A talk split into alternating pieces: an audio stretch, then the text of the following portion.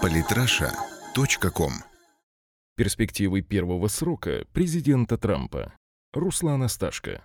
Давайте я вам сразу скажу, чего дальше точно не будет. Чудес не будет. Никаких. Не надо ждать от Трампа дружбы или радикального изменения отношений с Россией. То, что он выиграл выборы, несмотря на сильнейшее сопротивление значительной части американской политической и экономической элиты, это уже чудо, и требовать большего значит искушать судьбу. Не надо этого делать. Президентом оказался человек, которого сильно, очень сильно не любят те, кто формировал чрезвычайно агрессивную внешнюю политику США последних лет и вел страну прямым курсом на военное столкновение с Россией и Китаем. Теперь у американских политиков другого рода с другими интересами и идеологией появится шанс выстроить другую внешнюю политику. Это впервые за долгие годы может стать политикой действительно в интересах США. Я не оговорился. Победа Трампа – это в некоторой степени победа американских элит, точнее элит, которые сохранили хоть какую-то американскую идентичность и самоощущение американца, а не глобалиста. Это их победа над той самой наднациональной олигархией и бюрократией, о которых как о главных проблемах мира совсем недавно говорил Владимир Путин.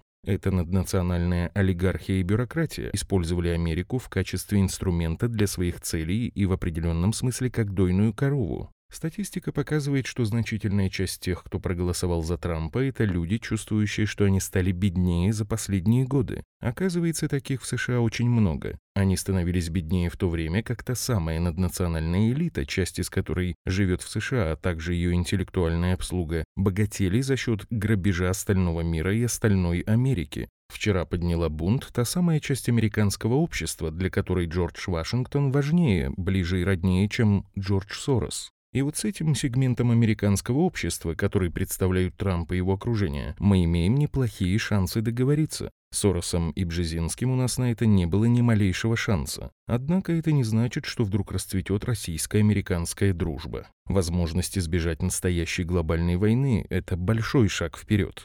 Вспоминая слова Путина о ситуации в Сирии, я думаю, что нет каких-то непреодолимых препятствий, чтобы договориться с Трампом и теми, кого он представляет. Вспомните, наш президент говорил на Валдае, что ему удалось заключить сделку по Сирии даже с Обамой, но в Вашингтоне нашлись силы, которые эту сделку сорвали. У этих сил есть символ, а у символа имя и фамилия. Хиллари родом Клинтон. После победы Трампа у этих сил будут другие проблемы. У них резко сократятся возможности влияния на внешнюю политику США. А если Путин смог договориться с Обамой, то, думаю, и с Трампом это вполне реально сделать. И последнее. Я, как известно, очень скептически отношусь к моральным и интеллектуальным способностям многих киевских политиков, однако было бы неверно считать, что они совсем тупые. Да, это не Ньютоны и не Декарты, но какой-то почти звериный инстинкт самосохранения у них присутствует. Избрание Трампа спровоцировало среди украинских политиков и экспертов настоящую панику, которая не имела бы смысла, если бы каждый из них был уверен, что новая администрация Белого дома будет и дальше их кормить, оплачивать и поддерживать.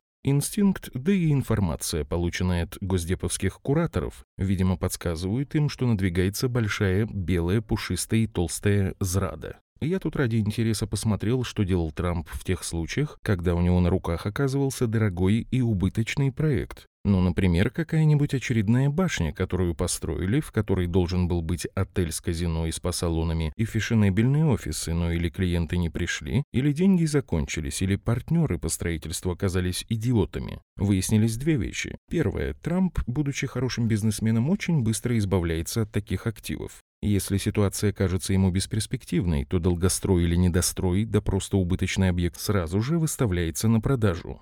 Вторая вещь. Трамп, как и подобает хорошему бизнесмену, умеет смотреть на вещи реально и продает такие активы по очень низким ценам в надежде вернуть хотя бы часть затраченных денег. В худшем случае он может продавать активы мелкими частями, чтобы хоть что-то за них выручить. Я предлагаю вам самим подумать о том, что это означает для будущего проекта «Украина». Подписывайтесь на наш канал в Телеграм. Самые интересные статьи о политике и не только – Читайте и слушайте каждый день на сайте polytrasha.com.